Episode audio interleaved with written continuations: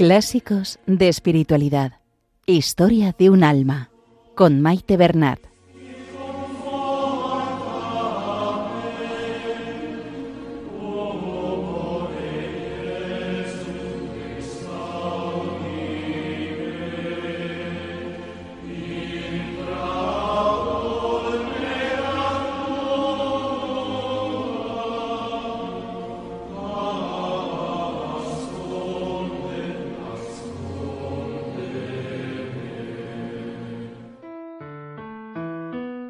Un saludo a todos los oyentes de Radio María y bienvenidos al programa Clásicos de Espiritualidad. En el programa de hoy comenzamos la lectura del capítulo cuarto de Historia de un alma. Saludamos a nuestra Madre, la Virgen María, y a ella nos encomendamos, que nos ponga bajo su manto protector y que todo cuanto hagamos sea para mayor gloria de Dios. Que interceda por nosotros y por el mundo entero.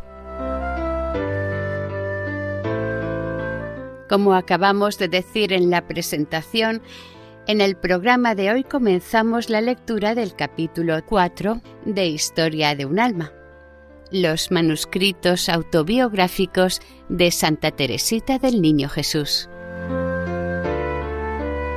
Este capítulo abarca la época en que Teresita contaba de 8 a 10 u 11 años de edad. Primero nos relata cómo casi había profetizado su nombre de entrada en el Carmelo. Conoceremos el bien que extraía de las estampas y su gusto por la lectura. Nos da una gran enseñanza sobre la santidad y cómo lograr ser una gran santa. Finalmente, conoceremos su intensa preparación para recibir la primera comunión.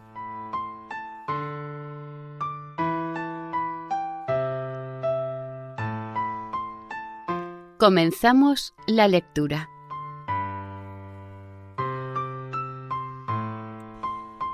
Historia de un alma.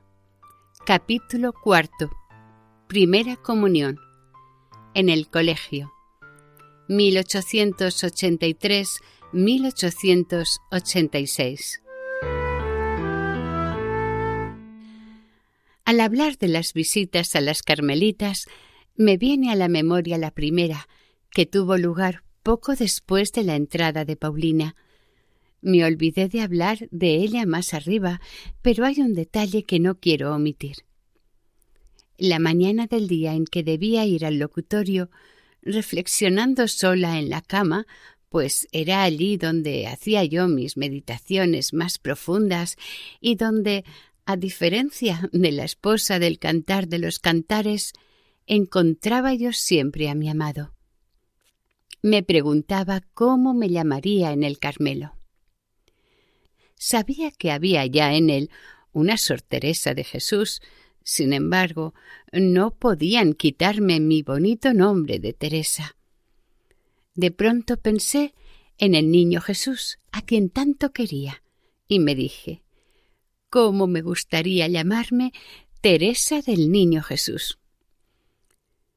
En el locutorio no dije nada del sueño que había tenido completamente despierta, pero al preguntar la Madre María de Gonzaga a las hermanas qué nombre me pondrían, se le ocurrió darme el nombre que yo había soñado. Me alegré enormemente y aquella feliz coincidencia de pensamientos me pareció una delicadeza de mi amado, el niño Jesús.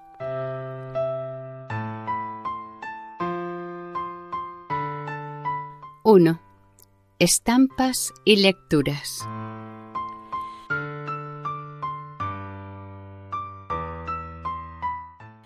Me he olvidado también de algunos pequeños detalles de mi niñez de antes de tu entrada en el Carmelo. No te he hablado de mi amor a las estampas y a la lectura, y sin embargo a las preciosas estampas que tú me dabas como premio debo una de las más dulces alegrías y de las más fuertes impresiones que me han incitado a la práctica de la virtud. Me pasaba las horas muertas mirándolas. Por ejemplo, la florecita del divino prisionero era tan sugestiva que me quedaba ensimismada mirándola. Al ver que el nombre de Paulina estaba escrito al pie de la florecita, me hubiera gustado que el de Teresa estuviera también allí y me ofrecía a Jesús para ser su florecita. No sabía jugar, pero me gustaba mucho la lectura y me hubiera pasado la vida leyendo. Afortunadamente tenía unos ángeles de la tierra que me elegían unos libros que, a la vez que me distraían, alimentaban mi espíritu y mi corazón. Además, no podía dedicar a la lectura más que un determinado tiempo, lo cual era para mí motivo de grandes sacrificios, pues muchas veces tenía que interrumpirla en lo más interesante de un pasaje. Esta afición a la lectura duró hasta mi entrada en el Carmelo. Me sería imposible decir el número de libros que pasaron por mis manos, pero nunca permitió Dios que leyera ni uno solo que pudiera hacerme daño.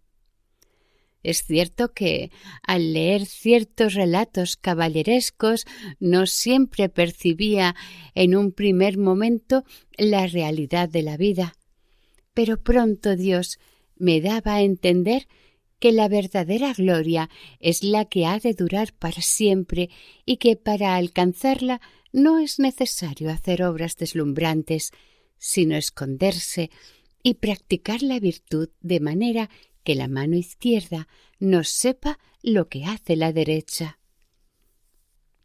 Así, al leer los relatos de las hazañas patrióticas de las heroínas francesas y en especial las de la venerable Juana de Arco, me venían grandes deseos de imitarlas. Me parecía sentir en mi interior el mismo ardor que las había animado a ellas y la misma inspiración celestial. Por entonces recibí una gracia que siempre he considerado como una de las más grandes de mi vida, ya que en esa edad no recibía las luces de que ahora me veo inundada. Pensé que había nacido para la gloria, y buscando la forma de alcanzarla, Dios me inspiró los sentimientos que acabo de escribir. Me hizo también comprender que mi gloria no brillaría ante los ojos de los mortales, sino que consistiría en llegar a ser una gran santa. Este deseo podría parecer temerario si se tiene en cuenta lo débil e imperfecta que yo era, y que aún soy después de siete años vividos en religión.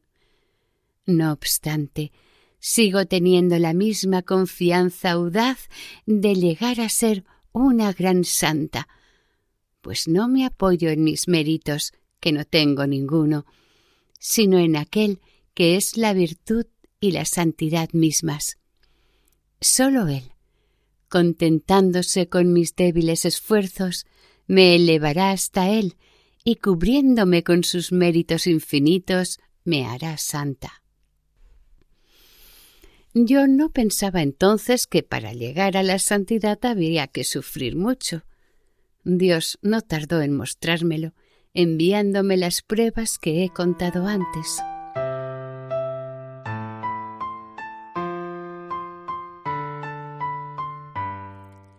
Ahora he de reanudar mi relato en el punto en que lo había dejado. Tres meses después de mi curación, papá nos llevó de viaje a Aleson. Era la primera vez que volví allí, y fue muy grande mi alegría al volver a ver los parajes en los que había transcurrido mi niñez, sobre todo al poder rezar sobre la tumba de mamá y pedirle que me protegiera siempre. Dios me concedió la gracia de no conocer el mundo, a no ser justo para despreciarlo y alejarme de él. Podría decir que durante mi estancia en Alesón fue cuando hice mi presentación en sociedad. todo era alegría y felicidad en torno a mí, me veía festejada, mimada, admirada. En una palabra, durante quince días mi vida sólo se vio sembrada de flores. Y confieso que aquella vida tenía sus encantos para mí. La sabiduría tiene mucha razón cuando dice el hechizo de las bagatelas del mundo seduce hasta las mentes sin malicia. A los diez años, el corazón se deja fácilmente deslumbrar. Por eso considero como una gracia muy grande el no haberme quedado en Alesón. Los amigos que teníamos allí eran demasiado mundanos y compaginaban demasiado las alegrías de la tierra con el servicio de Dios. No pensaban lo bastante en la muerte y, sin embargo, la muerte ha venido a visitar a un gran número de personas a las que yo conocí, jóvenes, ricas y felices. Me gustaría volver con el pensamiento a los lugares encantadores donde vivieron, preguntándome dónde están, ¿Qué les queda hoy de los castillos y los parques donde las vi disfrutar de las comodidades de la vida?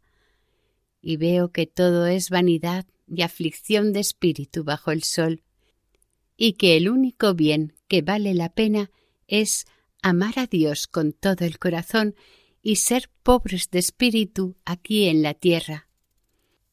Tal vez Jesús quiso mostrarme el mundo antes de hacerme la primera visita, para que eligiera más libremente el camino que iba a prometerle seguir.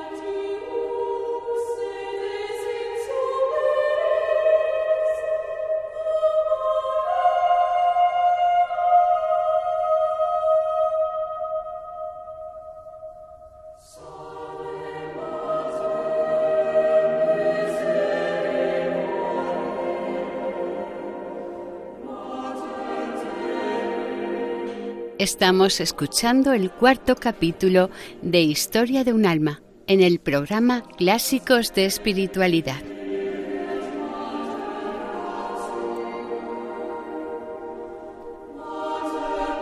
Dos. Primera comunión. La época de mi primera comunión ha quedado grabada en mi corazón como un recuerdo sin nubes. Creo que no podía estar mejor preparada de lo que lo estuve, y mis sufrimientos del alma desaparecieron durante casi un año. Jesús quería darme a gustar la alegría más plena posible en este valle de lágrimas. ¿Recuerdas, madre querida, el precioso librito que me preparaste tres meses antes de mi primera comunión? Aquel librito me ayudó a preparar metódica y rápidamente mi corazón, pues si bien es cierto que ya lo venía preparando desde hacía mucho tiempo, era necesario darle un nuevo impulso, llenarlo de flores nuevas, para que Jesús pudiese descansar a gusto en él.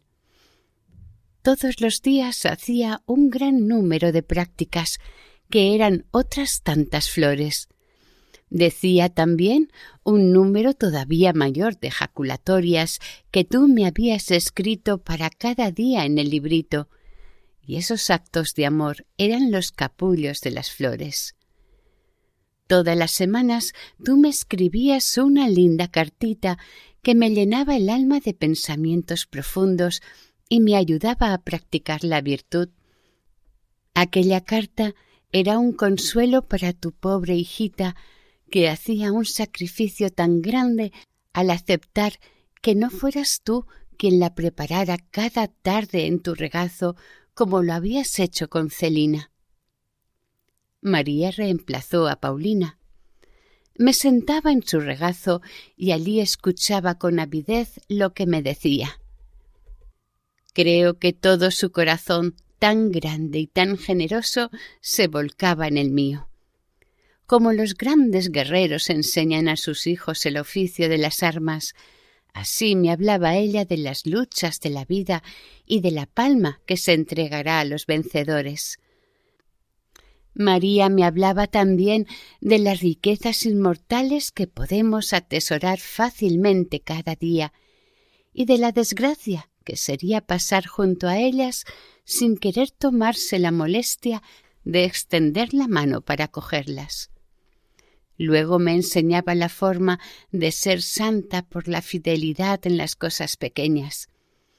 Me dio la hojita El renunciamiento, que yo meditaba con auténtico placer. Y qué elocuente que era mi querida madrina, me hubiera gustado no ser yo la única que escuchase sus profundas enseñanzas.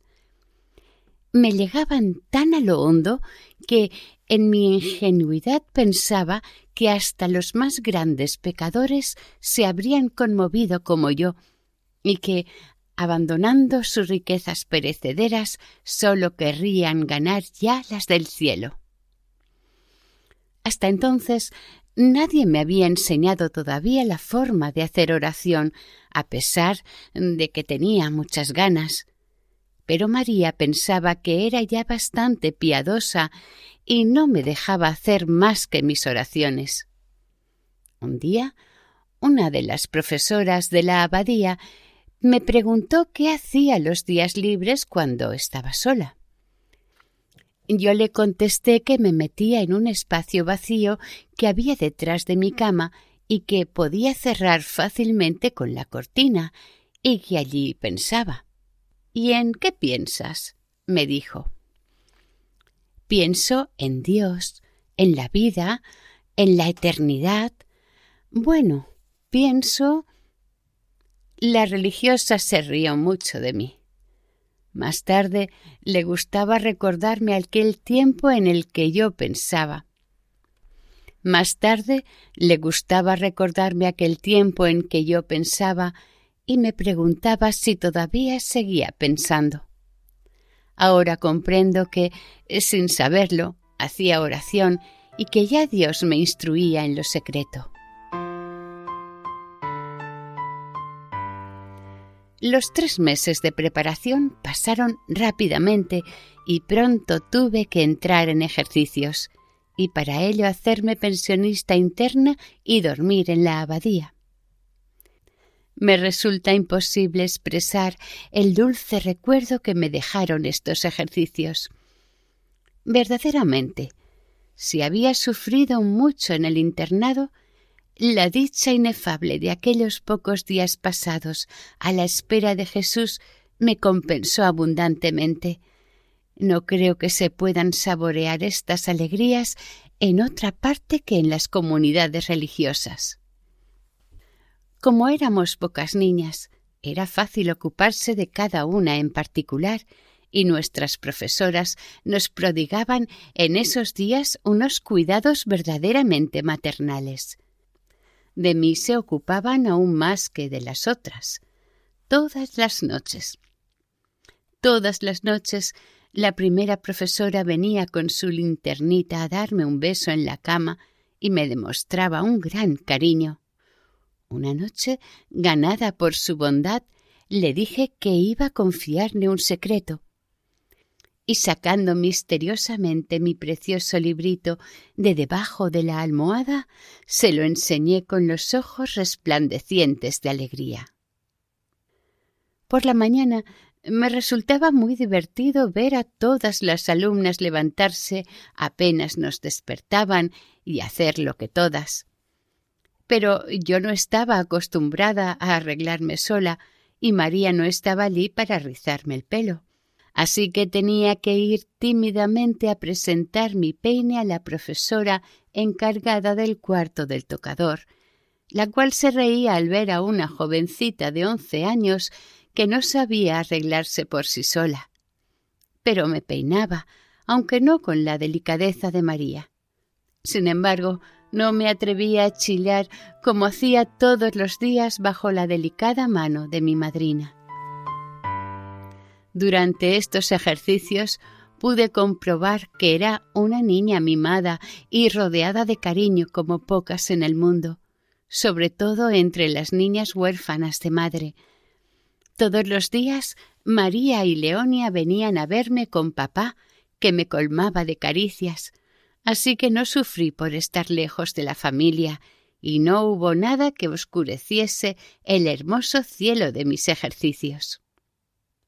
Escuchaba con mucha atención las pláticas que nos daba el señor abate Domain y hasta escribía un resumen de las mismas.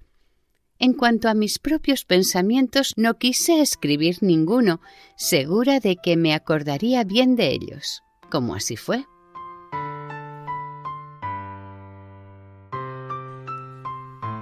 Me gustaba mucho ir con las religiosas a todos los oficios. Llamaba la atención entre mis compañeras por un gran crucifijo que me había regalado Leonia y que llevaba puesto en el cinturón como los misioneros. Aquel crucifijo despertaba la envidia de las religiosas que pensaban que al llevarlo yo quería imitar a mi hermana la Carmelita. Y sí, Hacia ella volaban mis pensamientos. Yo sabía que mi Paulina estaba de ejercicios como yo, no para que Jesús se entregase a ella, sino para entregarse ella a Jesús, y aquella soledad pasada en la espera me resultaba por eso doblemente grata.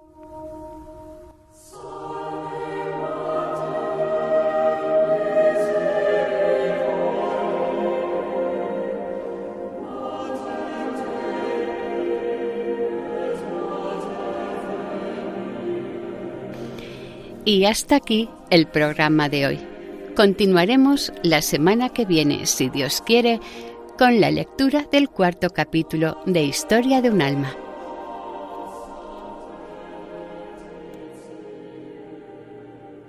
Para ponerse en contacto con el programa, nuestra dirección de correo electrónico es clásicos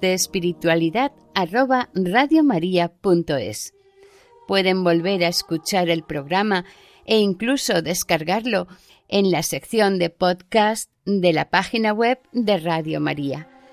Si desean adquirir el programa, pueden llamar al 91 8 22 80 10. Que el Señor y la Virgen les bendigan.